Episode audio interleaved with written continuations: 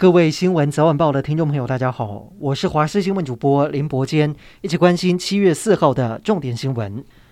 俄罗斯入侵乌克兰南部，控制粮食运出黑海的海运路线之外，还传出把各式务农机具还有谷物运回俄罗斯。乌克兰驻土耳其大使证实，昨天控制黑海土耳其扣留第一艘俄罗斯货轮，理由是货轮上疑似载了从乌克兰偷来的四千五百吨的谷物，现在就静待土耳其调查出炉，乌克兰将可如愿没收这一船的谷物。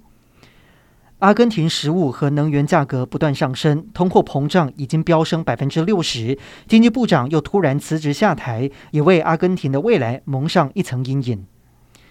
意大利境内的阿尔卑斯山区一部分冰河在三号传出崩塌，目前造成至少六个人死亡，八个人受伤。由于意大利初夏遭到了热浪来袭，当地山区三号的气温一度来到摄氏十度，地方政府表示可能是高温导致冰河崩落。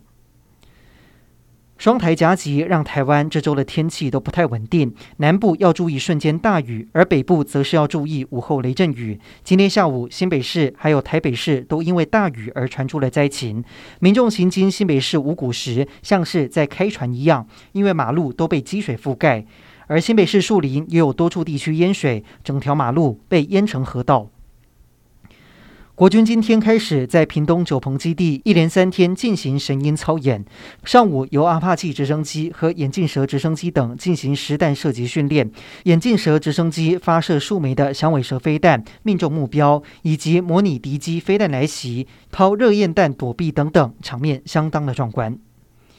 今天国内新增两万三千零四十五例的本土确诊，一百六十七例中重症，以及六十九个人死亡。在死亡个案当中，包括一名一岁的女童，本身没有慢性病，发病到死亡只有短短的四天。另外，也新增了两例的儿童重症，累计到现在，国内已经有八十三例的儿童重症，其中有二十一个人不幸离世。至于确诊数字呈现缓速下降，有专家认为本土疫情进入了停滞期。对此，指挥中心发言人庄仁祥表示，并没有停滞。由于目前适逢暑假，人流回升，导致下降的幅度比较小一些。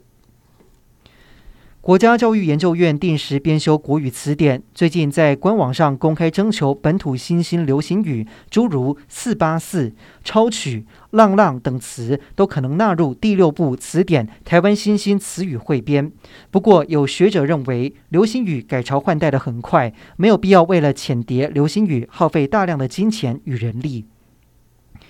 台湾首度派队参加美国贝比鲁斯棒球联盟少棒赛，执行教练张茂三希望给偏乡资源弱势的球员一个机会，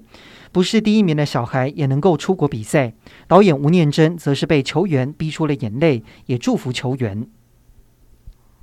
女星瑞莎近年来在台湾培育年轻的体操选手，而今天也分享一个好消息：小选手们击败了两百二十二位来自不同国家的好手，一共拿下一个金牌、三个银牌以及三个铜牌。